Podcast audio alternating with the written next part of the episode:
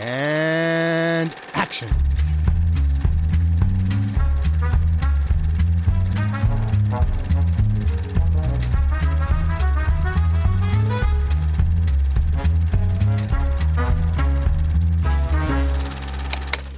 Welcome. Hallöchen. Was? Ja, welcome. Das ist das zweite Mal jetzt. Äh, Hallöchen alle zusammen und herzlich willkommen zur nächsten Episode. Directed by Lars von Trier. Das ist diese sechste Episode? Ja, müsste die sechste Episode sein, ne? Nee, das ist die siebte. In, Nee, fünfte. So lang? Nein, Das so viel waren es nicht. Ich will fünf. Es waren fünf. Nein, das, das ist das Ende der zweiten Trilogie, also. Ach, ihr habt ja eine. Ja, ja, ja, sechste. Yes. Ah, genau, ja, also mit, mit dir, Luke, ist die fünfte, ja. Ja, ich, deshalb war ich verwirrt. Wie die Zeit vergeht, so schnell, so viel. Ja, wir reden über Lars von Triers sechsten Film, äh, Dancer in the Dark. Ich habe den Luke bei mir Ha hallo. und den Max. Hallo. Und ja, es ist, wie ich gerade gesagt habe, es ist ein weiteres Ende einer Trilogie. Es ist der dritte Teil in der, äh, äh, wie, wie haben wir es genannt? Golden Hearts. Golden Hearts heißt es offiziell. Ja, genau. Äh, also wer es noch nicht gehört hat, die anderen Episoden, eine Trilogie, in der der rote Faden durch ist, dass die- jeder der drei Filme weibliche Hauptcharaktere hat, äh, die ein gewisses Maß an Gutherzigkeit oder Naivität beibehalten, trotz aller Umstände und Dinge, die ihnen angetan werden und so weiter. Ja. In diesem Film ist diese weibliche Protagonistin eine, ein, eine, Ost, eine junge osteuropäische Frau, die mit ihrem Sohn nach Amerika ausgewandert ist, weil sie langsam aber sicher blind wird und ihr Sohn das wohl auch geerbt hat und in Amerika will sie dem Sohn eine OP Operation. finanzieren, Genau. um das zu verhindern. Und genau, sie arbeitet, sie wohnt da bei so einem Paar in, im, im Gartenhaus sozusagen fast schon. Also ja, zumindest halt ja im Gasthaus, keine Ahnung. Und arbeitet in der Fabrik und das Ganze ist offiziell ein, ein Musical. Äh, Lars von Triers erstes und ich bin mir nicht sicher, ob es das einzige Musical ist. Ich glaube, es ist das einzige. Ich kenne keinen Film, wo er wirklich noch Musical-Einlagen hatte.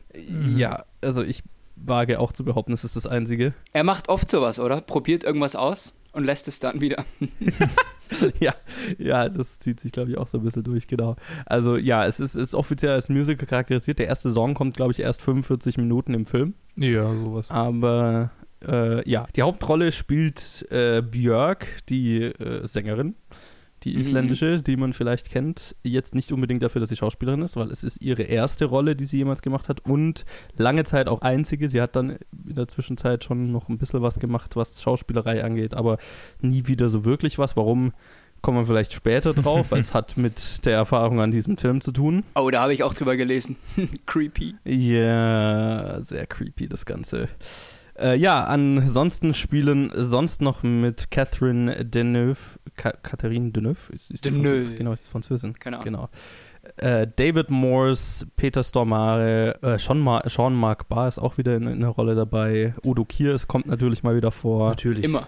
Im Meer. Wie soll es auch anders sein? Ähm, Ich muss übrigens kurz revidieren. Äh, Björk hat danach schauspielerisch überhaupt nichts mehr gemacht. Sie war in einer Episode von einer isländischen Serie aufgetreten, aber als Björk. Also ich würde das nicht als.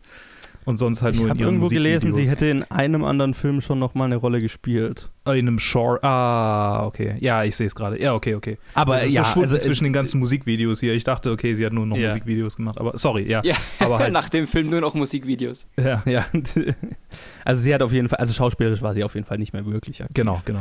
Wa- Was, finde ich, durchaus schade ist, weil ich fand sie ja tatsächlich fantastisch in dieser Rolle. Mhm. Aber jetzt frage ich vielleicht erstmal in die Runde, war das für euch das erste Mal, dass ihr den Film gesehen habt? Äh, Ja. Habt Luke, fangen wir mal mit dir an. Ja, ja, ja. Es war das erste Mal, dass ich den Film gesehen habe. Ich habe von ihm gehört. Ich glaube, meine Mutter hat ihn irgendwo im Regal stehen. äh, Deine man Mutter, hat mir gesagt, er sei sehr traurig. Mhm. Sie hat ihn vermutlich wegen dem Cover gekauft auch und wegen Björk, äh, würde ich behaupten. Ne? Die alte Arthouse-Suchti.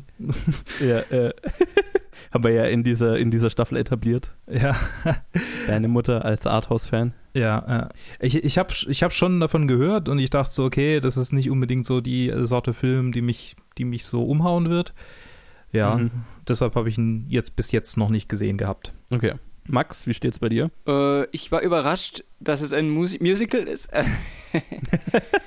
Und Ich bin aber offiziell, also ich gebe es zu, ich liebe Musical-Filme und Uh. dieser war ja, ja, ach tatsächlich. Wusstest du nicht? Skandalös. Skandalös. Äh, Nö, so Meine nicht. ne. dunklen Geheimnisse. und der war ja etwas ungewöhnlicher. Habe ich auch nicht erwartet, tatsächlich, von Lars von Trier. Deswegen hat mich überrascht und eigentlich positiv überrascht. Sehr in dem schön. Sinne. Aber du hast ihn nicht vorher gesehen gehabt. Ach so, oder? nein, oh, Entschuldigung, nein, nein, jetzt bin ich abgeschweift. Nein, ich habe ihn vorher nicht gesehen. Hast einen Schritt schon nach vorne gemacht, aber ist doch schön. Hups. Also dir hat er auf jeden Fall gefallen. Ja, äh, spulen wir mal zurück und schneiden das dann raus. Ja, ich habe den Film Nee. vorher noch nicht gesehen. Ich glaube auch nicht, dass meine Eltern sowas im Regal stehen haben. Das wäre zu speziell. Insofern ich auch keinen Arthouse-Fan bei mir in der Familie habe. Das ist lustig, weil, weil wenn wir bei Müttern sind, meine Mutter ist, ja- hört ja tatsächlich den Podcast. Muss. Ja, ja, klar, äh, gezwungenermaßen. Und äh, hat mir vor kurzem gesagt, ja, nachdem sie jetzt unsere Episoden zu Lars von Trier mal gehört hat, wird sie sich nie einen Film von dem anschauen. W- Was ich verstehen kann, das ist, es wäre, glaube ich, absolut nicht ihr, ihr Filmgeschmack, aber ich, ich musste lachen. Luke, wie hat denn dir der Film jetzt gefallen, wo du ihn das erste Mal gesehen hast?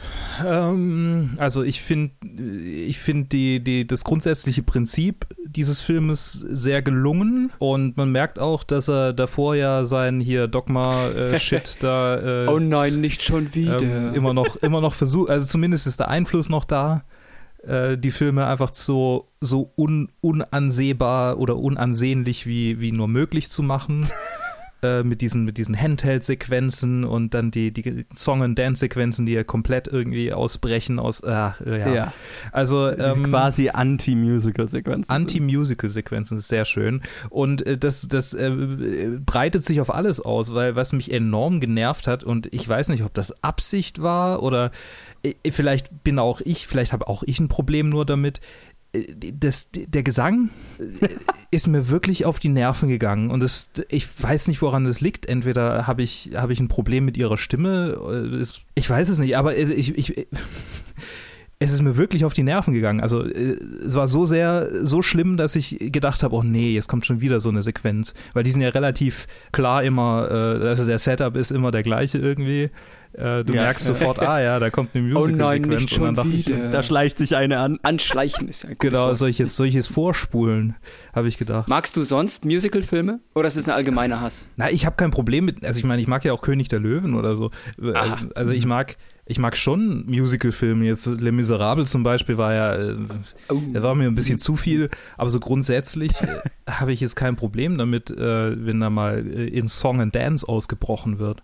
Ne? Also ich habe als Kind auch viel von der Sorte gesehen und das war auch okay, aber in dem Mhm. Fall war es irgendwie, äh, es hat mich, es hat mir nicht, hat mir nicht zugesagt. Ha, jetzt, äh, wo du es gerade erwäh erwähnst, Le Miserable, habe ich direkt Lust, ihn einfach anzuschauen. Ich, Ja, also du magst Musical-Filme. doch, doch, ja, mag ich. Ja, ich wusste ja nicht tatsächlich, dass es ein Musical ist. Das hatte ich jetzt auch tatsächlich davor nirgendwo gelesen. Also ich hatte jetzt keinen so ein, ah, ich erinnere mich an irgendwas Moment wie, wie bei den letzten paar Filmen.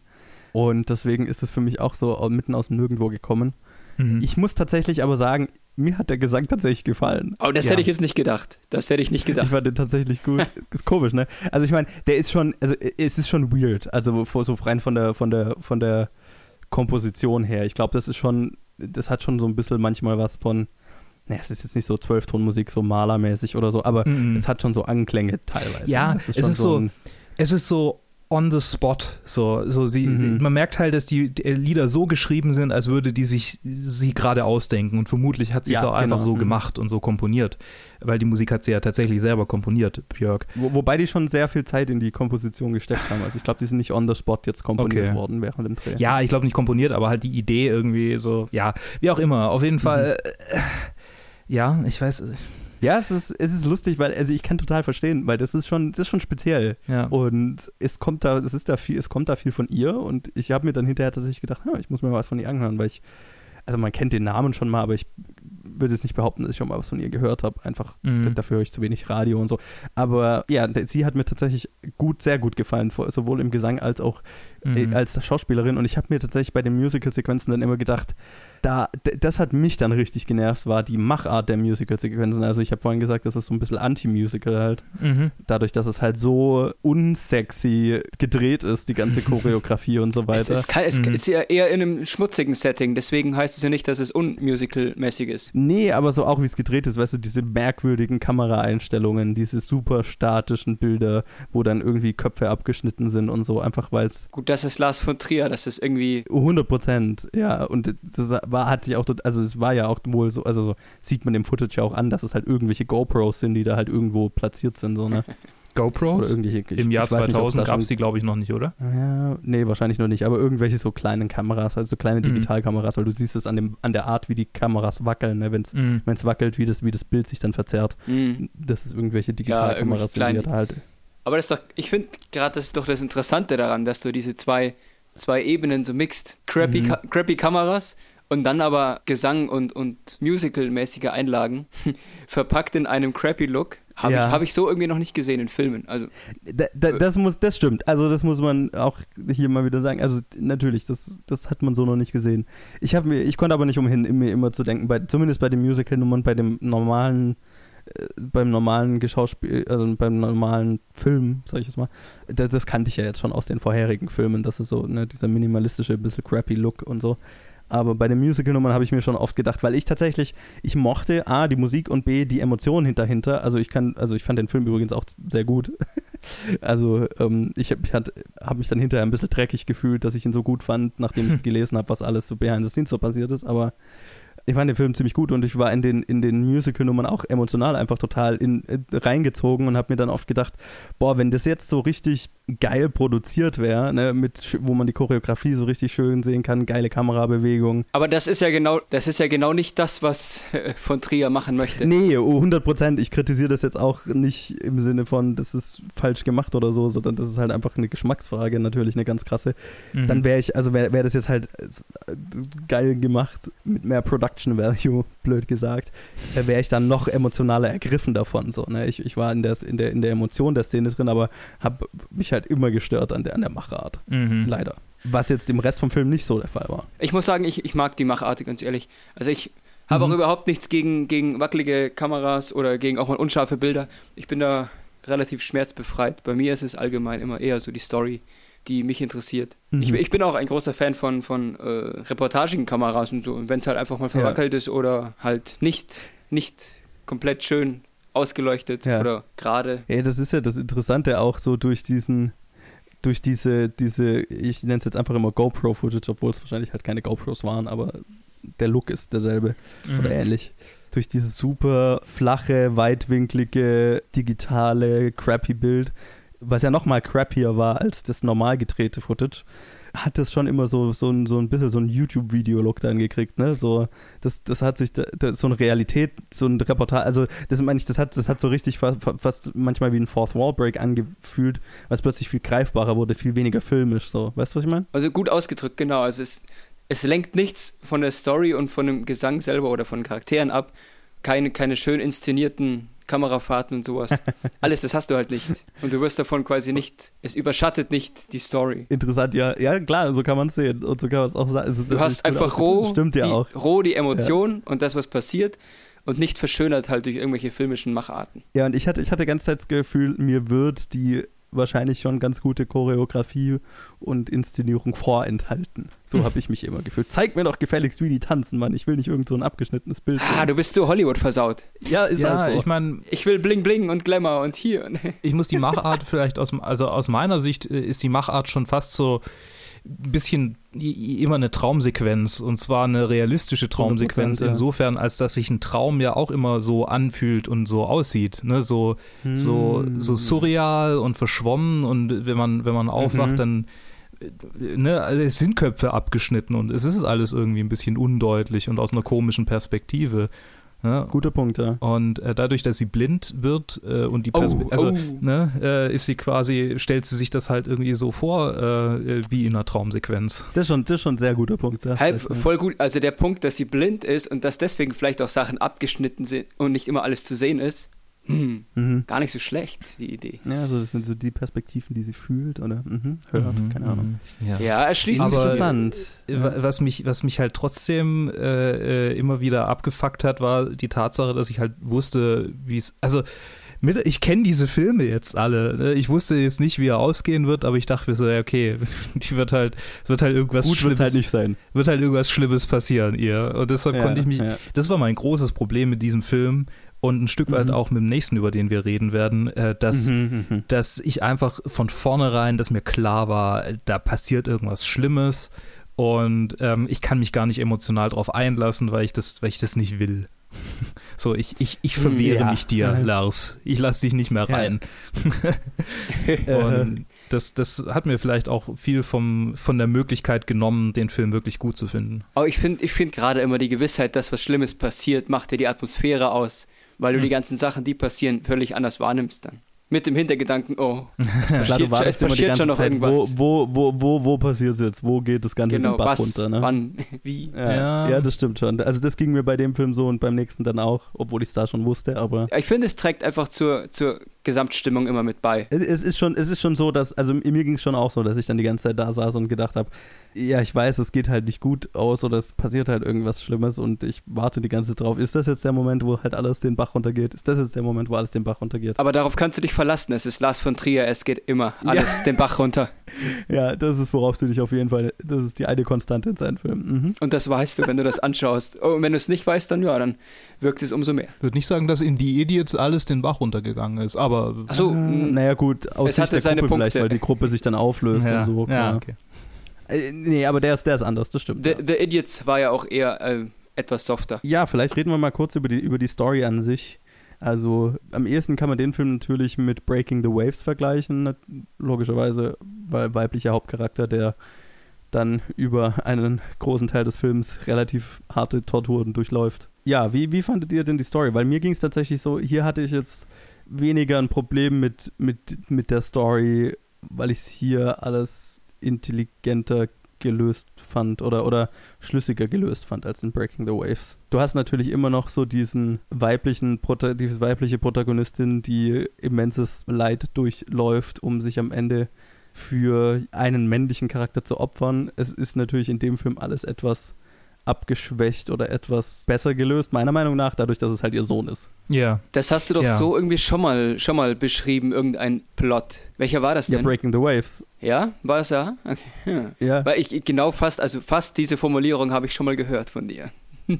Ja. Sie opfert sich für den männlichen Charakter. Ja, das Ist- ist, ist Breaking halt the so. Waves. also mir ging es zumindest so. Ich, Mhm. Es hat sich weniger dreckig angefühlt hier jetzt, so Ja. weniger frauenfeindlich, Vielleicht, weil es auch hart gesagt. aus der Sicht von ihr ist. Also ich, ich fand es auch gar nicht, da ging es nicht zu sehr, ja, da ging es nicht zu sehr um diese, das weibliche Opfer, sondern da ging es halt um das Opfer der, der, Ja. also so hat sich eher angefühlt. Also es war jetzt nicht spezifisch so, okay, sie, sie leidet, weil sie eine Frau ist, sondern sie leidet, weil sie eine Mutter ist und Mhm. ne, also also eine, ein, ein Elternteil ist, um das mal, ja.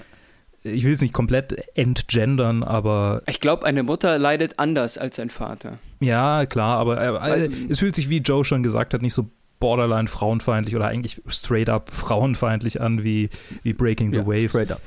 Mhm. Und was mir, was mir daran aber nicht so gut gefallen hat, war, dass sie, dass sie gefühlt sich noch passiver verhalten hat als äh, äh, die Protagonistin von Breaking the Waves.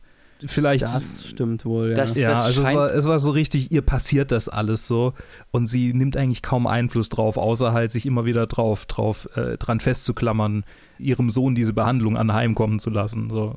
Ja. Das scheint aber in, in, dieser, in dieser, wie heißt es, Golden Hearts Trilogie allgemein immer so zu sein, dass die Hauptcharakter relativ passiv sind. Die Ja, sind schon alle sehr passiv, ja. ich meine, in Also- Breaking the Waves ist sie halt geistig behindert und in, in äh, The Idiots ist sie psychisch krank und hier äh, ist sie aus Russland oder was weiß ich, was ist hier. Also ich meine, sie Äh, ist blind. Tschechoslowakei, Und- ich. aus der Tschechoslowakei und äh, hat ein Kind, das bald erblinden wird. Also das ist die volle Packung eigentlich. Und Ja. sie wirkt halt, Ja. ich weiß nicht, also ich, die wirken in den allen drei Filmen, die weibliche Protagonistin wirkt immer ein bisschen geistig minder bemittelt in Ja. Bezug darauf, wie sie sich anderen Leuten gegenüber verhält. Und ich finde das schon, an diesem Punkt hat es wirklich angefangen, mich zu nerven. Vielleicht Ja. einfach äh, auch, jetzt habe ich vergessen, wie ich sagen wollte, nicht minder bemittelt, sondern äh, Naja, naiv naiv ist er und so. etwas, etwas hilflos vielleicht auch, wie man sich Ja. in den Situationen verhalten soll. Mhm. Ja, ich, ich verstehe auch total, dass das einen dann nervt. Also, hm, ich hatte jetzt nicht so eine, so eine Genervtheitsreaktion, aber ich habe mir schon gedacht, so, einfach weil der Film natürlich auch wieder sehr lang ist, wie alle Lars von Trier-Filme, habe ich mir schon gedacht, okay, ich weiß, wo, wohin das läuft, ich weiß, dass sie, ne, äh, ich, ich habe mir, vor allem in der ersten Hälfte, habe ich mir öfters gedacht, okay, get on with it, so, ne? Ja. Ähm, ich, ich, ich, ich weiß, wie, wie, das, wie das Ganze, wie, wie das Muster läuft, so, ne? Mhm. Mhm. Vielleicht sind es auch nicht so sehr die, die weiblichen Hauptcharaktere, die mich dran stören, sondern einfach die Tatsache, dass er nicht vorankommt mit seiner, mit seiner Narration über die Trilogie. Es, es, Ja. Er kommt nicht vom Fleck, ne? er bleibt eigentlich an derselben Stelle. So, Frauen opfern sich auf und dafür leiden sie. Das ist meine Aussage und darüber mache ich jetzt drei Ja. Filme. Also gut, der Ja. eine nicht so sehr, da geht es auch irgendwie um äh, darum, die Leute ein bisschen, bisschen zu triggern.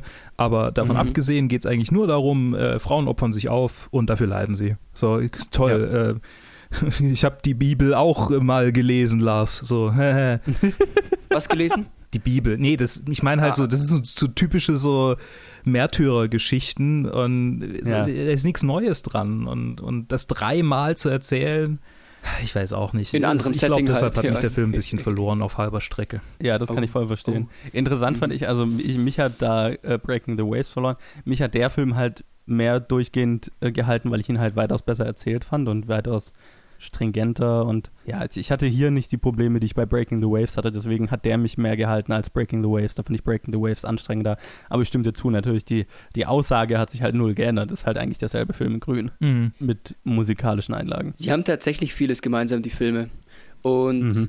Ich denke auch, dass der Hauptcharakter immer jemand ist, der in irgendein anderes Setting halt reinstolpert, in dem er sich noch nicht auskennt, oder? Mhm. Ja, es ist auch immer so eine gewisse, das ist auch diese Hilflosigkeit, die, die Ja, nein, aber, aber allgemein halt kommen sie in irgendein fremdes Land oder in, in ein fremdes Dorf, wo sie Mhm. neu sind und sich da zurechtfinden müssen. Oder auch nicht zurechtfinden, je nachdem. Ja, oder sind halt geistig behindert und kommen Ja, oder- so ganz genau, klar damit. okay. Aber Oder so. ja, witziger, witziger Side-Fact: Wusstet ihr, dass das erste Drehbuch, die erste Version von dieses, dieses Films, die Lars von Trier geschrieben hat, äh, hatte äh, komplett mit äh, nur mit Tap-Dance-Einlagen versehen war? Ohne Und zwar Gesang. der ganze Film, ohne Gesang. Einfach nur Tap-Dancing. Und auch viel, viel mehr Einlagen. Ich glaube, das wäre etwas zu krass gewesen. Ja, das wurde ihm dann auch gesagt. Ähm, Also, einfach A von der Produktionsseite und B von dem, wie, wer, wer schaut sich das an, wer zur Hölle. also mir Ähm, als Riverdance-Fan hätte das viel mehr zugesagt. Ausdruckstanz. überhaupt nicht ironisch. Ausdruckstanz-Szenen. Hm. Er hätte eigentlich Ausdruckstanz benutzen sollen, um die Geschichte dann teilweise zu erzählen. Nein, Riverdance. Riverdale. Sehr spezifisch. Michael Flatley. Sagt mir jetzt leider gar nichts. Aha. Ich Bro. würde es mir anschauen. Ich glaube, Ähm, ich glaube, da ist eine Challenge äh, in der Pipeline, die wir zusammen machen. Muss ich mir jetzt Ja. was anschauen? Muss ich mir was anschauen? Ja, Ich ja, höre das doch auf jeden. Riverdance. Ist das, also ich, ich muss mal mal sagen, ich erkenne ja Ironie nicht so gut. Ach so. Er, Nee, keine tatsächlich Ironie. Riverdance? Ich habe ich hab Lord of the Dance habe ich geliebt als Kind und äh, diese, diese Dance. Liebe hat, äh, hat auch keinen Abbruch erfahren, habe ich kürzlich gemerkt, als ich auf YouTube die Aufnahmen wiedergefunden habe. ähm, Mhm. ich, ich bin auch allgemein so, äh, ich schaue mir Tänze sehr gern an. Ich lasse mich überraschen. Mhm. Oh, vor allem auch Ausdruckstanz. Also ich, ja, wir sprechen uns. Ja, ich bin gespannt. Entsprechend seid ihr beide sehr gespannt auf den Cats-Film. Oh ja, oh, äh, du Äh. auch, Luke? Ich habe den Trailer gesehen, ich bin mir nicht so sicher, ob ich da drauf gespannt sein will. Bist du kein ist schon Furry? sehr Was? uncanny, aber er ist halt auch noch früh in der, also noch relativ früh in der Produktion, von daher vielleicht wird es noch besser. ja. Aber ich fand ihn es interessant. Also ich bin, ich bin Ja, sofort Feuer und Flamme. Ich habe sofort Taylor Swift erkannt. Niem, also, oh was, Taylor Swift spielt da mit? Und Ich habe sie sofort erkannt und dachte mir, oh nein. Oh, oh, oh. Ich habe ich hab den Trailer in, zwischen Tür und Angel gesehen. Ich habe niemanden erkannt, Ich habe auch nur sie erkannt. aber könnte geil Da hab ich Also, fast damit aufgewacht. Ey. Ja, genau. Also tatsächlich habe ich gerade äh, in, meiner, in meiner Trivia gelesen, jede einzelne Szene hatte Tap Dancing in der ersten Version. Jede Das- einzelne Szene. ja, Lars von Trier, das ist zu viel. Ähm, das hätte wahrscheinlich diese Ja. ganzen guten Kritiken, die der Film jetzt erntet, äh, zunichte gemacht. Mhm. Ich Ja, glaube, das wäre auch für den, für den größten Fan vielleicht zu viel geworden irgendwann. Hm, Vor allem ja. auf zweieinhalb Stunden, stell dir das mal vor. Genau, er hat es dann eben zu klassischeren Musical-Nummern ähm, beschränkt und ähm, es gibt ja diese, diesen Tap-Dancer, der im Film vorkommt. Das war dann seine Hommage an seine erste Er, Drehbuchversion. er durfte einen kleinen Teil behalten. Genau, es kommt mal kurz vor. Ja, ein, ein anderes äh, Trivia-Fact, den, jetzt lass mich überlegen, das, das hatten wir noch nicht, ne, dass äh, Lars von Trier weigert sich ja zu fliegen, Mhm. Mhm. äh, was der Grund ist, warum er auch noch nie in Amerika war. Und, War das der ähm, einzige dieser Grund? Ich Film- glaube, es gab noch einen. Er wollte einfach nicht nach Amerika, oder? Ja, ich glaube, das kommt noch dazu, aber das, das lese ich immer wieder auch als, als Hauptgrund. so, Aber dass- trotzdem dass halt interessant, einfach dass er so seine Filme in Amerika spielen lässt und nicht nur wenige. Ja, es ist lustig, weil halt, ähm, das ist jetzt ein Film, der in Amerika spielt und die nächsten zwei Filme, die wir besprechen, sind Teil der Amerika-Trilogie. Ja. Mhm. Aber ja, genau, also diese Version von Amerika wurde auf jeden Fall in Schweden nachgebaut. Ja. Und halt alles importiert und irgendwie, ja. Und ich finde, man sieht's. Also es ist, ich finde, es wirkt wie eine Fassade. Ja. Also, ja, wie, wie jemand, der noch nie da war, sich das vorstellt. Gerade der Gerichtssaal war so, ah ja, ich habe auch äh, Mhm. äh, To Kill a Mockingbird gesehen. Ich wollte gerade sagen, ich habe auch Law and Order gesehen. ja, oder das. Geil. Ja, das, das wirkte alles so ein bisschen, äh, naja. Und vor allem halt auch, weil die ganzen Schauspieler alle halt keine Amis sind. Also, also Ja. bis auf so ein paar einzelne haben die halt alle irgendwie äh, skandinavische Akzente und so. Und ich Mhm. fand es auch sehr witzig übrigens, dass Björk eine Osteuropäerin spricht, äh, spielt, wo sie halt so einen krass isländischen Akzent hat. Mhm. Das funktioniert irgendwie trotzdem. Ja, es geht schon. Also sie hat offensichtlich halt kein, also sie ist nicht äh, nativ Englischsprecherin, deswegen Mhm. äh, ge geht's schon. Ist es euch, ging es euch auch so, ich fand's mega weird, sie als Mutter eines so alten Kindes zu akzeptieren. Sie ist schon ziemlich jung, ne? Einfach weil ich fand, sie wirkt so jung und der Junge ist wie alt? 13 dann irgendwann? Nee, mir fiel das nicht schwer. Sie sieht auch Also- einfach vom Gesicht her irgendwie äh, sehr jung aus. Wie alt ist sie tatsächlich Ja. gewesen? Puh, das müsste ich jetzt weiß nachschauen. das? Lass- Gar nicht mal so jung. Ich glaube so 30 oder sowas. Ach krass, also wenn, wenn dann, dann wirkt sie. Wirkt Dann sie hat sie sich 65 erstaunlich geboren, da war sie gehalten. 35, Holy shit. als der Film okay, wirkt sie einfach extrem jung.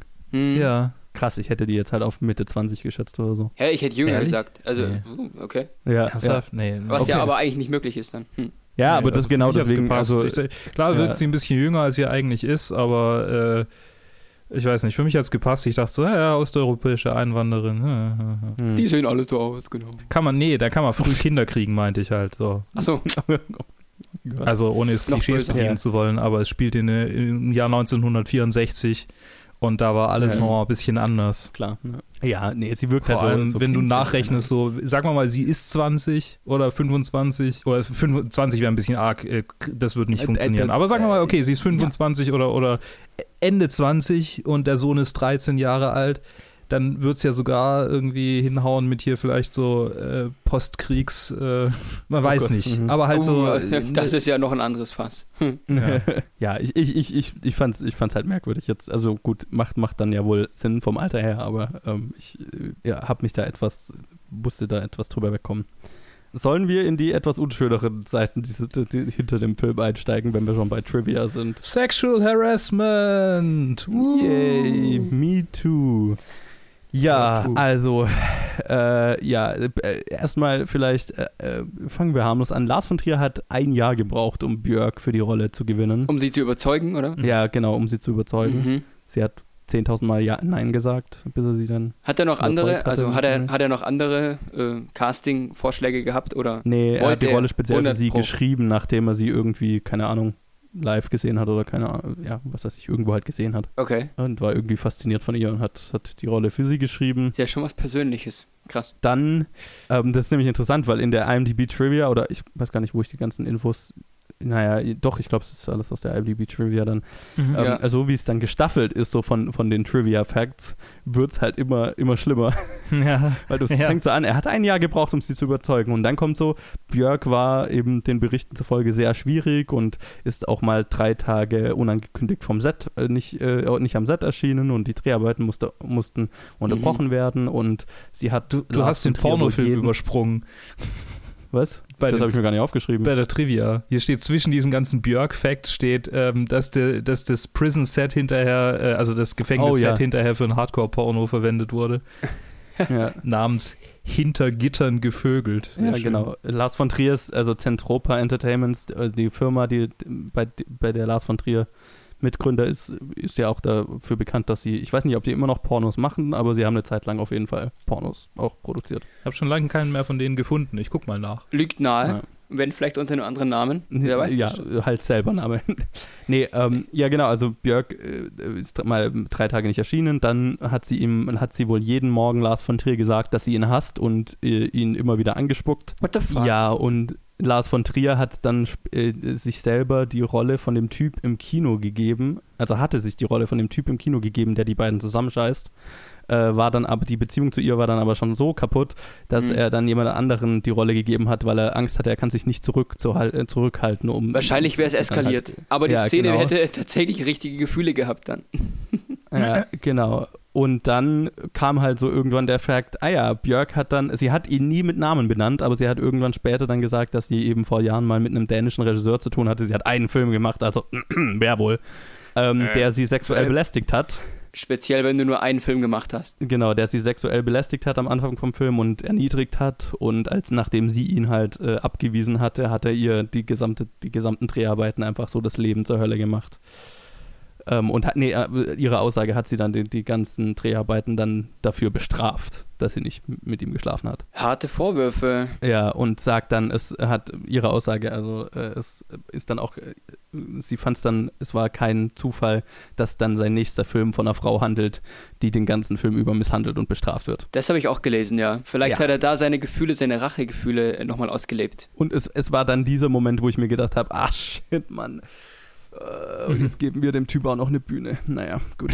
Das Achso, ist ja. tatsächlich einer ähm, der unschöneren Parts, über, über die man da nachdenken muss. Ja, ja. Aber ich meine, so, wir haben schon die letzten Filme so darüber geredet, dass er, dass sein Frauenbild wohl etwas merkwürdig ist und dass er nicht der einfachste Typ ist. Und aber ich finde, das gibt dem Ganzen halt nochmal eine ganz andere Dimension. Gut, das, zeigt ja auch die Filmthemen, die er da in seiner Trilogie ausgesucht hat. Aha. Oder die, aha. die Bilder, die er da zeichnet. Ja. Ähm, ist trotzdem krass. Ja, es ist halt. Gab es ja. Konsequenzen? Was, was ist dann passiert? Nö, gab keine Konsequenzen. Gab's nicht? Ich meine, es war ja auch zu einer Zeit, da also gab es halt einfach keine Konsequenzen für sowas. Punkt. Mhm. Sie hat den Film ja fertig gemacht, ähm, hat und der Grund, warum sie danach nie wieder geschauspielert hat, ist, hat, äh, ist, dass sie halt so, dass ihre Erfahrungen so beschissen waren bei den Mhm. Mhm. Arbeiten an diesem Film, dass sie halt sich geschworen hat, sie spielt nie wieder bei einem Film mit. mhm. Also sie hätte aber Angebote gehabt, oder was? Äh, Be bestimmt, habe ich jetzt nicht gelesen, Okay. aber hat es halt einfach nicht gemacht. Bis Ja. dann Ja. eben diese eine, eine kleine Rolle irgendwann jetzt dann Jahre später. Okay. Ja, dann äh, habe ich mich etwas dreckig gefühlt, dass wir eine Staffel über Lars von Trier machen. Aber gut, jetzt, ähm, Jetzt ist es zu spät, jetzt sind wir mittendrin, ja. Ja. jetzt, sind, wir, jetzt sind wir mittendrin. Konnte man am Anfang nicht wissen. Genau. Hättest, hättest du dich halt vorher mal informiert. Es war meine Idee, tut mir leid. Hättest du dich mal vorher informiert, Max, ey. Aber gut, ich meine, äh, das ist ja ein weiterer Gesichtspunkt, unter dem man die Filme ja besprechen kann. was liest man hier noch? Sie hat Teile ihres Kostüms gegessen nach dem Filmende. Ja. What the fuck? Habe ich auch gelesen. Ja, ich, ich frage mich gerade so, hä? Was ist der Kontext dazu? Warum ist das passiert? naja, also tatsächlich, da würde es mich jetzt interessieren, noch mehr zu erfahren. Mhm. Ich glaube, da gibt es einiges, was nach, nach oder während oder nach den Dreharbeiten noch passiert ist. Mir hat es auf jeden Fall alles über sehr. Wäre wär aber, wär aber wieder ein interessantes Thema. Kann man ein Kunstwerk deswegen schlecht finden, weil der Künstler selber ein Arsch ist? Ja, das ist halt. Kann man das ne, dann da immer die reindeuten? Frage, ne? Gefällt es einem deswegen schlechter? Also mir hat es schlecht gefallen, weil er halt, also wie wie ich vorher schon gesagt habe, ich glaube, das hat, ich habe das auch gelesen, bevor ich den Film angeguckt habe. Und mir Mhm, hat es mhm. deshalb deswegen nicht arg viel schlechter gefallen, weil ich sowieso äh, dachte so, okay, hier bewegt sich nichts bei dir. Ja. Und also das, das ist im Prinzip derselbe Punkt. So, Ja. äh, ob er jetzt die, äh, ob er jetzt eine, eine Frau ähm, direkt, äh, also ich weiß ja nicht, inwieweit er sie sexuell belästigt hat oder inwieweit es einfach nur die, die Atmosphäre war, die er aufgebaut hat, ähm, die dann dazu geführt hat, dass sie sich, also hier steht, dass, dass sie sich, dass er äh, hier, hier, wo er, also dass er, Gott, mein Gott, Sie hatte eine Erfahrung mit einem dänischen äh, Regisseur, wo, wo Herabwürdigung und die Rolle als ein, ein niederes, sexuell belästigtes Wesen die Norm war. Mhm. Das heißt, Ja. das, das, Das spricht hier für so eine Systematisierung dieser, dieser, dieses, dieses Herabwürdigens und der, der Behandlung als ein, als ein zweitklassiges Wesen. Ja. Und das, das ist ja im Prinzip dasselbe, was er mit diesen drei Filmen erreicht. Nämlich, dass, Ja. äh, Ich- ich dass äh, sagen. Frauen als schwächere, ähm, äh, zur Demut und zum Opfertum hingezogene Wesen dargestellt werden. Ich wollte gerade sagen, Ja. vielleicht ist es ja was Geplantes, dass er diese Atmosphäre am Set erschafft, um vielleicht nochmal andere Gefühle Naja, ich mein- im Schauspiel herauszukitzeln. Ja, aber dann würde er, dann, dann würde er so oder so eine Grenze überschreiten. Völlig egal, ob er Ja, ja, damit das jetzt wäre, das höhere- wär, in, Ja, ja, egal in klar, welchem total. Kontext wäre das nicht Ja. okay.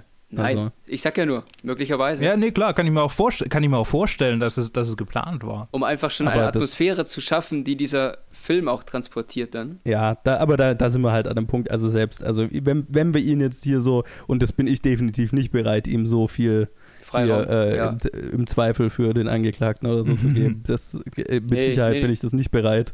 Okay. Aber selbst wenn wir das Gedankenspiel spielen, dann wäre es trotzdem ziemlich widerlich. Ja, Ja. eben. Es, es ändert nichts. Nee. Nee. Ja, interessant fand ich dann auch, da kommen wir dann im nächsten Film noch dazu, aber ich habe, das passt hier auch ganz gut dazu, weil, weil ja Luke und ich bei ähm, Breaking the Waves so rumspekuliert haben, ist jetzt die Aussage dieses Films super frauenfeindlich oder ist es irgendwie, ist es eigentlich super feministisch gemeint? Ähm, und, und wir ja immer da noch so, hm, man kann beides sehen irgendwie. Ja. So, so hier auf, auf, der, auf, der, auf der Kante rumgetanzt sind. Ja. Und, und jetzt halt bei dem Film, ah, ah, okay, nee, es ist wohl so.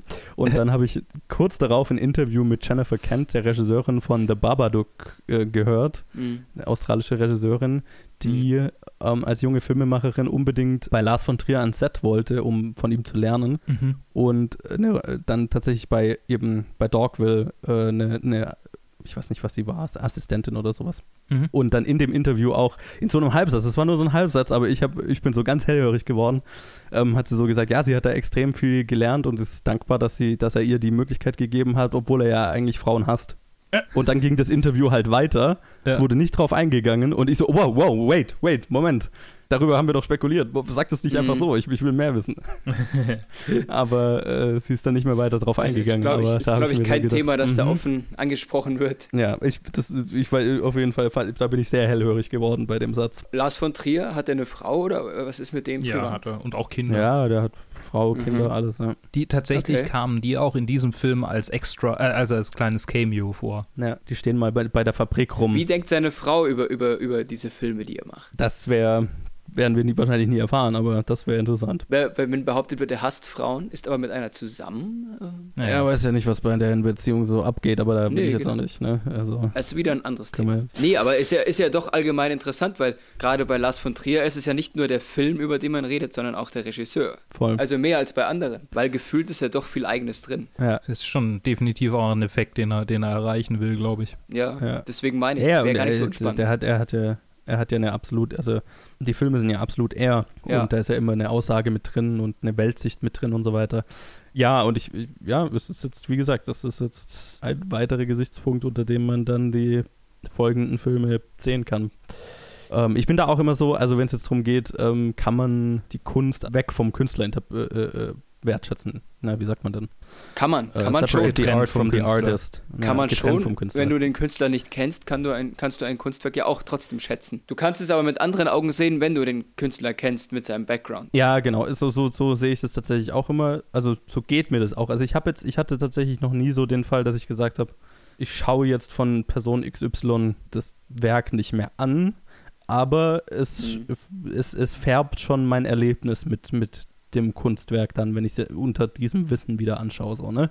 Macht das Mhm. Sinn? Äh, total. Also ich kann ja. mir auch Doch. Kevin, Kevin Spacey-Filme noch anschauen, ohne Probleme, aber es ist schon im Hinterkopf so, ne? Also wo Mhm. wir Seven besprochen haben. Ich konnte mir Seven jetzt anschauen, obwohl da Kevin Spacey und zu einem geringeren Teil auch Morgan Freeman mit drin rumrennen. Mhm. Aber mir rutscht dann schon so ein Gedanke durch, wie Kevin Spacey äh, spielt sich selbst und so. Also ich, ich kann, ja, keine Ahnung, dass ich hatte ich jetzt immer weniger ein Problem damit. Also, oder dass ich, ich hatte jetzt nie so eine krasse Reaktion, wie ich kann jetzt, ich kann jetzt von dieser Person einfach nichts mehr anschauen. Wie geht's da euch mit? Hatte ich bis jetzt noch nicht. Also ich, ich, ich habe diese Hintergedanken schon auch, aber es gab noch nicht keine so krassen Sachen, wo ich mir dann dachte, oh, ich kann mir überhaupt nichts mehr von ihm anschauen. Bisher noch Ich glaube, ich könnte mir jetzt nicht mehr guten Gewissens ein Michael Jackson Musikvideo anschauen. Ich glaube, das wäre das, eh- das Stärkste. Naja, also, ja, keine Ahnung. Mm, Kann ich nicht, kann ich nicht beistimmen, weil ich eh kein Michael Jackson Fan war, deswegen Ja, genau. gar nicht. Ja. Ich, das, da fällt es mir auch leichter zu sagen, einfach weil ich auch die Musik nicht Davon, höre. ja, deswegen, genau, davon kann ich mich eigentlich trennen und verfolge das gar ja, nicht. Genau. Ja. Also bei Michael Jackson fand ich es auch, ähm, fand ich es auch immer, immer schwierig. Äh, ich weiß noch, dass ich damals bei This Is It, äh, das war ja kurz, also nicht kurz nachdem, aber ich meine, da waren die Vorwürfe ja auch schon lang bekannt damals. Als ich den im Kino geguckt habe mit meiner Mutter, dachte ich die ganze Zeit, ja, aber Aber ja. Also bei Michael Jackson war es eigentlich schon immer, dass ich dachte, ah, nee, nee, nee, nee. What a guy. Und bei Kevin Spacey finde ich, ist mein persönliches Problem immer. Also ich glaube, das, ja, wie, wie, wie, äh, es hängt vom Künstler ab bei mir. Bei Kevin Spacey liegt es halt daran, dass er eigentlich immer so Rollen spielt, bei denen sich hinterher herausstellt, dass er ja eigentlich. Und äh, also nicht immer, ja. aber häufig. Und das ist halt so, wenn man sich das aus heutiger Sicht anguckt, einfach so ein Spiegelbild seines tatsächlichen Lebens. Und das finde ich halt immer so gruselig. Also deshalb kann ich das auch nicht mehr als Rollen dann groß sehen. Also mal, mal schauen, The Usual, Usual Suspects kommt ja irgendwann auch in der Top 250 dran. Mal schauen. Und The Usual Suspects ist ja auch so ein, so ein Double Whammy mit Brian Singer als Regisseur. Genau, also da ist so richtig, auf den bin ich wieder gespannt, weil ich den fand ich eigentlich echt gut damals. Aber davon abgesehen finde ich in diesem Fall, ich wusste doch schon immer, dass der Typ, also das ist ja nicht nur Frauenfeindlichkeit, das, das zieht sich ja, ja durch, die, durch, die, durch die Filme durch. Er ist ja generell einfach menschenfeindlich. Vielleicht war er da noch, vielleicht hat sich da noch seine, sein Hass irgendwie auf Frauen konzentriert. Aber je weiter mhm. wir kommen, desto mehr, mehr werden wir sehen, dass er einfach Menschen hasst. Und mhm. mein Gott, also ich habe schon, ich würde sagen, ich habe schon die frauenfeindlicheren Filme von ihm angeguckt, bei denen es hinterher keinen wirklichen, die mhm. wir, zu denen wir erst noch kommen, bei denen es keinen mhm. großen Aufschrei darüber gab, so hier, der Typ äh, ähm, äh, vergeht sich an Frauen oder sonst was, sondern es ist einfach so ein Spiegelbild, ein, über, ein überdrehtes Spiegelbild der Realität, dadurch, dass das Patriarchat quasi in seiner Extremform nachgestellt wird oder in, sagen wir mal, der Essenz dessen, was es, was es vielleicht bedeutet. Und das ist was, worüber man halt kritisch nachdenken kann und wo man denken kann, mhm. okay, entweder ist Lars halt ein komplettes Arschloch, der gar nicht kapiert, was er gerade tut, oder er ist schlauer als alle im Raum und, und macht das absichtlich, um uns zu zeigen, so, hey, aber das ist das System, in dem ihr lebt und ihr macht trotzdem nichts dagegen. Und äh, dieser, dieser Zwiespalt lässt mich äh, zumindest ein Stück weit ausblenden, was für ein riesiges Arschloch er eigentlich ist. Ja, ja, das, das habe ich mir bei Breaking the Waves gedacht und nach dem, was ich halt über hier über Dance in the Dark gelesen habe, bin ich dann halt, also da, da, das kann ich dann nicht mehr so da ist so dieser Gedanke, vielleicht will er auch uns einfach den Spiegel vorhalten und das Patriarchat ja, ich mein, irgendwie ich, darstellen. Ja, keine Ahnung. Ich war nicht am Set, keine Ahnung, Mann. Also bei, ja, ja, guck mal, bei anderen, bei anderen Fällen, da ist es relativ eindeutig. Da merkt man so, okay, da kommt mehr und mehr und mehr und da, ja, okay. Ja, Aber das ist sowas Unspezifisches und nach den Geschichten, die, die man da halt so liest, denke ich mir, okay, es war ein Lars von Trier-Set, da sind die Leute hinterher immer total am Arsch. Ne? Wenn wir beim nächsten Film an, äh, ankommen, der, der männliche Hauptdarsteller war danach ja. irgendwie total am Arsch und hat dann ja. erstmal keine Filme mehr machen wollen. Und klar, ja. Ähm, ist es bestimmt sexistisch und deshalb schlimmer für sie gewesen.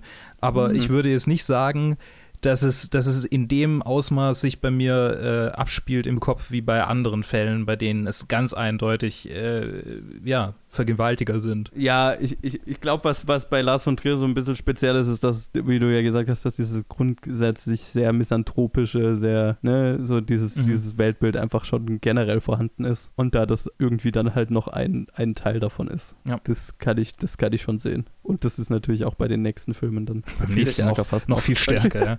Ich, ja, glaube, krass. das ist tatsächlich einfach auch der Regisseur selber. Das ja, sind die 100%. Filme, wie sie gemacht sind, was drin vorkommt von den Themen und er selber als Typ. Ja. Weil, wie gesagt, er, er, spiegelt sich ja in den Filmen wieder, ist am Set auch irgendwie speziell, sagen wir mal. Ja. Mhm. Es ist, ist, kein Regisseur, der einfach nur unterhält. Nee, nee, klar, das sowieso nicht. Nee, aber bei mir ist es dann schon so, also ich kann, wie gesagt, ich kann die Filme dann schon anschauen. Ich habe da jetzt nicht so eine krasse Abwehrreaktion, aber ich bin, also ich bin schon so, ich kann das, ich kann so ein Verhalten, also selbst wenn man ihm jetzt so voll hier Benefit of the Doubt, äh, er ist, ist gar nicht so sexistisch, einfach sehr, sehr menschenhassend und so weiter. Mhm. Aber allein auch, ne, auch wie er, wie er dann sich am nächsten Set verhalten hat und so weiter. Da, das kann ich dann auch einfach nicht mehr gutheißen. Deswegen, ich bin jetzt, ich bin, ich finde es gut, dass wir die Filme besprechen und so weiter. Ich glaube, ich werde mir danach keinen Film mehr von ihm anschauen oder keinen Film nochmal anschauen. Mhm. Also ich glaube, da, da, mhm. da, ist mein, da ist mein Bedürfnis einfach weg. Aber willst du noch Kevin Spacey-Filme anschauen? Äh, ja, schon, ich weiß nicht. Das, ja, ist anders für dich. Okay, hm. klar, okay, nee, ich weiß warum. Weil die Kevin Spacey-Filme, die ich mag, ich, ich habe ja keinen Lars von Trier-Film, wo ich jetzt sage, der hat mir so viel Unterhaltung gegeben, sage ich. ne? die, die unterhalten mich ja nicht, wo ich mir dann denke, die muss ich gesagt, jetzt nochmal ja. anschauen. Ja, ähm, da fällt mir es natürlich auch einfacher zu sagen, ja, nee, muss ich, also ich glaube, auch wenn ich, wenn ich jetzt nicht gewusst hätte, dass Lars von Trier auch einfach ein menschlich einfach furchtbar ist, ne, so wie es aussieht zumindest, hätte ich jetzt trotzdem nicht das Bedürfnis gehabt, die Filme unbedingt nochmal zu schauen. Deswegen fällt es mir natürlich jetzt sehr leicht zu sagen, ja, ich schaue mir die dann sicherlich nicht mehr deswegen hinterher an. Aber ja, sind jetzt auch nicht die Filme, die man sich jetzt einfach zehnmal anschaut. Naja. Nicht, nicht unbedingt. Ich plane, ich plane seit Ewigkeiten Nymphomaniac nochmal anzuschauen, äh, komme aber nicht dazu. Es wird, es wird mich aber interessieren, äh, auf jeden Fall, ja. die nochmal anzuschauen. Und ich finde ja. gerade bei Lars von Trier, es ist eigentlich schon es hat so einen hat so einen Beigeschmack, wenn du weißt, wie der Typ ist. Und es gibt Mhm. auch so eine gewisse Metaebene dann, weil die Filmthemen ja auch alle nicht einfach leicht zu genießen sind. Ja. Deswegen ist es nur natürlich, dass du auch mit dem Regisseur dann vielleicht Probleme hast. Kann ja sein, kommt, Mhm. kommt noch mit dazu. Ich, ich finde, es verstärkt noch so die, die Atmosphäre der Filme. Ja. Auf, Also, auf so eine komische Art.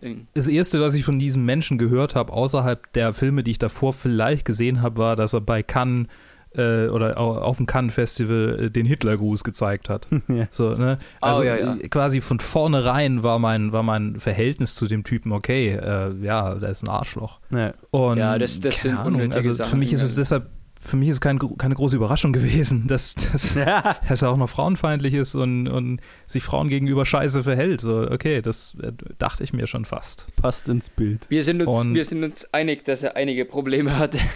Ja, eben, Ja. eben genau. Und Ja. deshalb, also gerade deshalb denke ich mir, okay, aber ich will, ich will es weiterverfolgen, was der Typ, was der Typ noch alles ausleben kann, weil er hat schon ganz schön viel Diverses seither ausgelebt. Also es, es hat schon immer Mhm. wieder eine Richtung, in die es geht, aber er, er macht es immer so.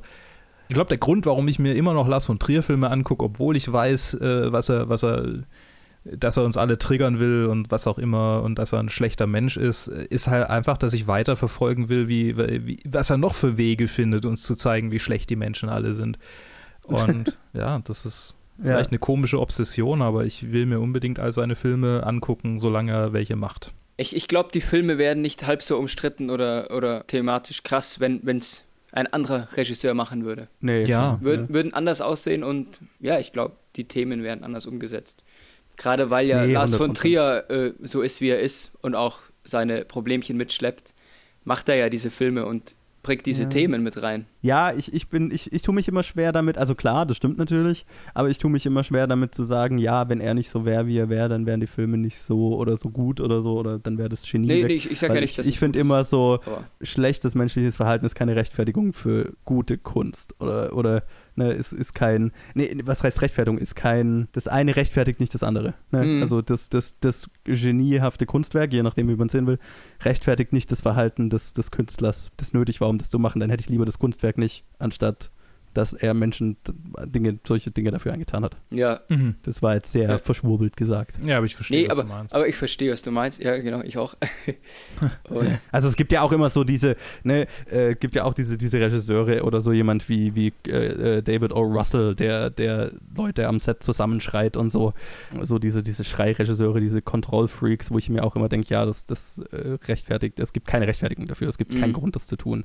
Und dann liebe ich es lieb immer, wenn, wenn man so von so Regisseuren hört wie Steven Spielberg oder so, die so, so väterlich sind und mit allen gut, gut klarkommen und so weiter. Das- das sind auch- dann immer ja. mehr. das sind komplett andere Kunstwerke und Filme, die sie da rausbringen. Total, total, ja. Aber- und ich, ich, ich habe immer so, ich, ich schaue mir auch beides an, aber ich habe immer so das Problem damit, wenn man sagt, ja, aber wenn der nicht so wäre, dann wäre ja auch die Kunst nicht so gut. Das ist für mich, das ist, das kommt, geht nicht zusammen. Das, ist, das eine ist nicht eine Rechtfertigung für das andere. Nee, ist, nee, ist keine Rechtfertigung. Ich finde, ich find, man kann es ein bisschen vergleichen mit Salvador Dali, der ja, glaube ich, pers persönlich auch ein ziemliches Arschloch war und ziemlich Ja, krank. Aber hallo. Aber hallo. Äh, aber dessen Gemälde immer noch für Aufsehen sorgen oder immer noch interessant sind Mhm. und immer noch Ja, Leute oder finden, ich mein, denen es auch überall. gefallen. Aber mit dem Wissen, dass du ja, dass er ja eigentlich ein ziemlich kaputter Kerl war. Vielleicht Ja. kann man Ja. Lars von Trier damit vergleichen. Ja, oder, oder halt Kant oder, oder Lovecraft, ne? Also ich, Was- was- Oh Gott, Lovecraft Moment, ist ja auch Moment. ganz übel. Was war in Lovecraft übel? Lovecraft ist ein Rassist gewesen. Extrem rassistisch. Frauenfeindlicher, antisemitischer Rassist. Ja. Gut, er hat sehr. Ganz ich, ich, übel. ich weiß, dass er ziemlich zurückgezogen gelebt hat, aber frauenfeindlich und alles ist mir neu. So wirklich, also nee, ich glaube gar nicht so, das mit der Frauenfeindlichkeit habe ich gleich dazu gedichtet, aber er war auf jeden Fall extremst rassistisch. Also so richtig Südstaaten-Farm-Owner rassistisch. So, so richtig Nazi. Ja. Aha. So mit hier äh, Rassensäuberung, über die er fantasiert. Also er Krass, war wirklich okay. rassistisch. Ja. Finde find Ja, ich interessant, weil jetzt haben wir wieder diesen Fall von, kann man ein Kunstwerk genießen, wenn man nicht weiß, was für ein Arschloch der Typ eigentlich ist. Weil Ja. Die Geschichten und die Bücher mag ich tatsächlich. Ich finde ja. Cthulhu Ich- ich- immer noch okay. jetzt- ja, ich auch. Ich bin jetzt in so einer Zwickmühle, weil ich mag die Geschichten tatsächlich und hatte das vorher nicht so auf dem Schirm. Und jetzt Ja. bin ich gerade zum Überlegen, äh, soll ich ihn jetzt schlecht finden plötzlich? Sorry, Bro. Du kannst, du kannst ja den Mensch dahinter schlecht finden, die Kunst deswegen immer noch gut, Ja, und, aber sie ja. trotzdem in einem Kontext betrachten. Ich finde Ja. so, So finde ich immer wichtig. Ich finde, man darf den Kontext nie verlieren. Ich finde, man muss es auch erwähnen und so weiter. Aber Ja. ich, ich würde ich würd mich jetzt nicht schlecht dafür finden, wenn, fühlen, fühlen, wenn ich was gut finde, was jemand gemacht hat, von dem ich weiß, dass es ein schlechter Mensch war. Okay. Oder ja. ist. Es ist ja das Künstlerische, was er auslebt, nicht, nicht seine Person dann. Wobei er bringt immer auch seine Persönlichkeit mit rein. Er bringt, Ja. ich, vielleicht, ist es da, vielleicht da ist das der Punkt. Er bringt halt sehr viel so- von seiner Person mit rein und jeder seiner Filme ist ein Stück weit auch ein bisschen autobiografisch. Zumindest gibt es immer so ein bisschen Part, der, Mhm. der, äh, der von, von ihm selbst persönlich einfach reinkommt. Mehr Ja, als bei ja. anderen vielleicht. Das stimmt, das stimmt. Also bei Lars von Trier ist schon sehr, äh, ich finde, die Filme fühlen sich sehr nach, einer, nach, nach, nach einem sehr persönlichen Think Piece schon fast manchmal. Ja, ja, genau. Nach einem sehr persönlichen, nach, nach wirklich jemandem, der seine Weltsicht darbietet oder sich Genau. selbst darbietet. Genau. So, ne? Manche würden einen riesigen Twitter-Thread machen und er macht halt einen Film. Und das ist, das ist, glaube ich, was es wieder so ein bisschen zum Beispiel, wenn man jetzt so einen Schauspieler wie Kevin Spacey, Spacey hat, in meinem Kopf wieder unterscheidet, weil Kevin Spacey Mhm. halt eine Rolle spielt. Mhm. Klar, der spielt halt schon immer so, so einen creepy, ganz oft so creepy Typen, was ist natürlich, ne, das, ne, erzählt Ja. aus dem eigenen Leben, kann man sagen. Aber bei einem Schauspieler ist es was anderes, weil der halt in einer, in einer Rolle ist, anstatt jetzt, wenn es der ganze Film ist, der, wo der sich so anfühlt, als würde da jetzt eine, eine, eine Weltsicht verkörpert werden, Mhm. wenn das Sinn macht. Ja, ich verstehe. Oder, ja, ja, ja, auf ja. den Punkt bin ich Genau. ja Okay. letztendlich jetzt auch. Ja. Ja. So, äh, jetzt haben wir sehr viel über Lars von Trier selbst geredet. Vielleicht ein paar abschließend, äh, abschließende Worte zu jedem, äh, von jedem zu dem Film selbst. Traurig, schön. über, über, über Selbstaufopferung. Tatsächlich ein schöner, trauriger Musicalfilm. Mhm. Ich wünschte, ich könnte ihn besser finden, aber ich finde ihn leider nicht so gut. Das finde ich traurig, zum Beispiel. Ich finde ihn besser, als ich ihn, im, nachdem ich alles hinter, wie gesagt, äh, nachdem ich alles die Hintergründe gelesen habe, find, ich finde ihn besser, als ich ihn dann zumindest kurz finden Moment, wollte. Moment. Du findest ihn besser, nachdem du gehört hast, was alles passiert ist. Nein, ich, ich fand ihn richtig gut. Und dann habe ich gelesen, was da im Hintergrund so abging und habe so, hab mich ein bisschen schuldig gefühlt, dass ich ihn so gut fand. Wo ich ja sowas wie Breaking the. Waves gar nicht mal so gut fand. Aber ich, ich fand ihn tatsächlich, es ist von diesen ganzen weirden Frauen opfern sich Filmen, die er gemacht hat, finde ich so mit mein Favorite. Mhm. Und ich glaube, das liegt halt, also A, ich finde die Machart nicht so geil, ich finde die Musical-Nummern sehr unsexy und unschön, obwohl die, mir die Musik gefällt. Aber was mir wirklich zentral raussticht, ist für mich die, die Hauptperformance von Björk, die ich halt einfach extrem fantastisch finde. Ich finde, es ist ein Verbrechen, dass äh, diese Frau nicht mehr geschauspielert hat. Oh, du verurteilst die, du verurteilst die gerade, weil sie damit nicht klargekommen ist. Das Nein, nein, nein, ich verurteile sie nicht. Nein, im Gegenteil, ich verurteile Lars von Trier, dass es ihr so vermiest hat, dass sie nicht, dass wir Ja. nicht die Chance hatten, mehr von ihr zu sehen. Das, das kotzt mich an, weil ich finde, sie, sie ist, sie ist das, was, was, was den Film für mich so gut gemacht hat. Ihre Performance und wirklich ihre Performance allein, weil ich, hab- wie gesagt, also die Machart finde ich genauso unsexy wie bei den Filmen davor. Die Musical-Nummern finde ich musikalisch gut, aber halt zum Kotzen, zum Anschauen. Aber ihre Performance ist halt, was mich emotional mitgenommen hat und was hängen geblieben ist von dem Film. Und jetzt überlegt ihr aber, dass sie, während sie diese Performance abgeliefert hat, im Hintergrund eigentlich ziemlich traktiert wurde. Hätte, hätte, sie, hätte sie diese Leistung auch gebracht, wenn die Stimmung am Set besser gewesen wäre? Das ist ihr Job ist als Schauspielerin. Na, you never know. Ne, wenn sie es nicht hätte, dann, also, dann wäre, also, nee, das, der, der, das ist genau das, was ich meine. Also, das, das weigere ich mich zu sagen, das war nötig, damit sie diese Performance liefern kann. Das ist, das ist nicht, das ist nicht okay. Also, ja, ja, nee, nee klar, es ist, es ist ja. nicht okay, aber es wäre mal Ja. interessant. Das will ich gar nicht, also, hinterfragen. So, Nein, Dann, Ja. dann such dir eine ne, ne, ne, ne Portal Gun aus Rick and Morty und guck dir eine alternative Dimension an, in der Lars von Trier Frauen mag oder Menschen mag. Das, Ja, ja. Oh, das wäre eine interessante alternative Dimension. Wie wären seine Filme dann, wenn Ja. er ein normaler Mensch wäre? Keine Ahnung. Äh, ich glaube, ich würde mal sagen, das waren so unsere Gedanken zu Dancer in the Dark. Danke fürs Zuhören. Lasst uns wissen, wie ihr den Film findet, wie ihr zu Lars von Trier steht, auch nach allem. Also, wir, ich, ich, mir geht es zumindest so, ich entdecke das jetzt alles Stück für Stück, so wie die Filme auch rausgekommen sind und wie das alles rausgekommen ist. Deswegen interessant. Du entwickelst dich, du, du, du bekommst seine Entwicklung mit. Ist halt so, ich mache da so, ich mache da selber gerade so eine ganze Journey durch. Es ist, es ist ein Auf und Ab der Emotionen. Ja. Ja. Ja, lasst uns wissen, wie ihr das, wie ihr das alles findet. Facebook, Twitter, Instagram oder planetfilmgeek at gmail.com. Und dann sage ich mal, danke Max und Luke, dass ihr wie immer dabei seid. Bitte gerne. Danke, dass wir dabei sein dürfen. Wir hören uns dann in Episode 7, wenn wir über einen weiteren Film reden, in dem eine Frau eine Menge Torturen durchmacht in hey, Talkwell. Schön. Bis dann.